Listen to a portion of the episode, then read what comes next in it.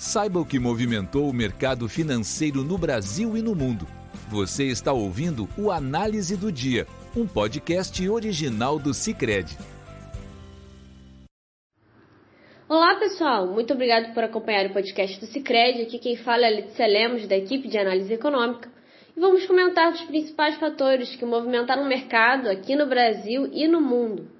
O pregão europeu opera com perdas na esteira da aversão ao risco vista na semana passada, após a divulgação dos dados do CPI dos Estados Unidos. Na abertura, o exterior era negativo diante da alta do índice de preços ao consumidor dos Estados Unidos referente ao mês de maio, que subiu 1% quando era esperado alta de 0,7%. O salto da inflação americana contribuiu para as fortes perdas vistas no pregão anterior, que foram ampliadas na abertura de hoje. As perdas se devem ao aumento das preocupações do mercado quanto à decisão de política monetária do Federal Reserve, Banco Central dos Estados Unidos, que pode ser mais combativo nas altas de juros à frente. No entanto, a maioria do mercado projeta que o Fed eleve 0,50 ponto percentual na decisão de política monetária desta quarta-feira. Quanto aos indicadores, o Escritório Nacional de Estatística do Reino Unido divulgou a produção industrial do país que recuou 0,6% em abril ante março. O resultado veio abaixo do esperado pelo mercado, que projetava alta de 0,1%. Pelo mesmo escritório, foi divulgado o Produto Interno Bruto do país, que reduziu 0,3% em abril quando comparado ao mês anterior. A leitura também decepcionou o mercado, que esperava um aumento de 0,1%. Para a maioria do mercado, o Banco da Inglaterra deve elevar os juros básicos em 0,50 ponto percentual na próxima quinta-feira, de 1% para 1,5%. Neste quadro, no momento de composição desse podcast, o FTSE 100 índice de Londres operava em queda de 1,50%, na Alemanha o índice DAX caía 2,21% e em Paris o CAC 40 recuava 2,53%. Refletindo as ações de empresas europeias, o índice pan-europeu, estoque 600, estava abaixo de 2,22%.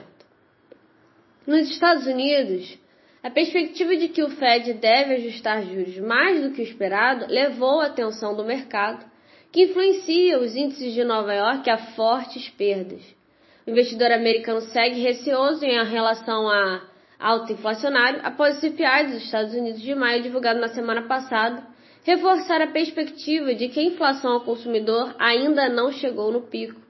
Os papéis de empresas ligadas à tecnologia se destacam entre as maiores quedas por serem mais, mais voláteis a uma elevação de juros. Nesse sentido, o Nasdaq, que compila as, ações de empresas de tecnologia, tomba 4,30%, o S&P 500 recua 3,64% é, e o índice Dow Jones opera em queda de 2,64%.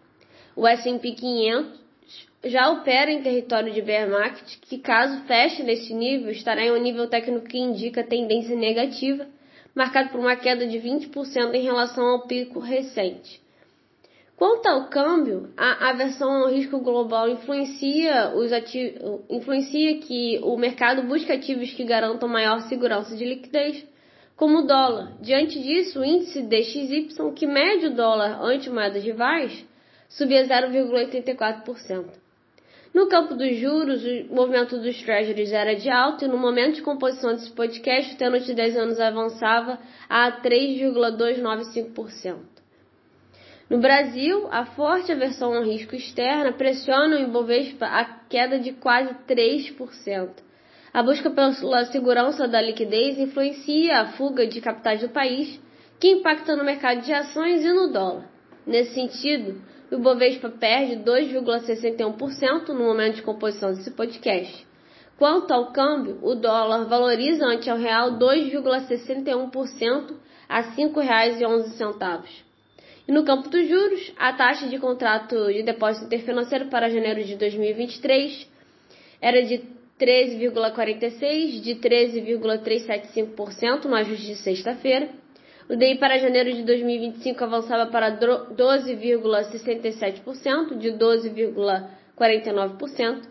E para o ajuste de 2027, e para janeiro de 2027, era de 12,64%, de 12,49% no ajuste anterior. Por hoje é isso, agradeço a companhia de vocês e nos vemos amanhã. Você ouviu o Análise do Dia, um podcast original do Cicred. Até a próxima!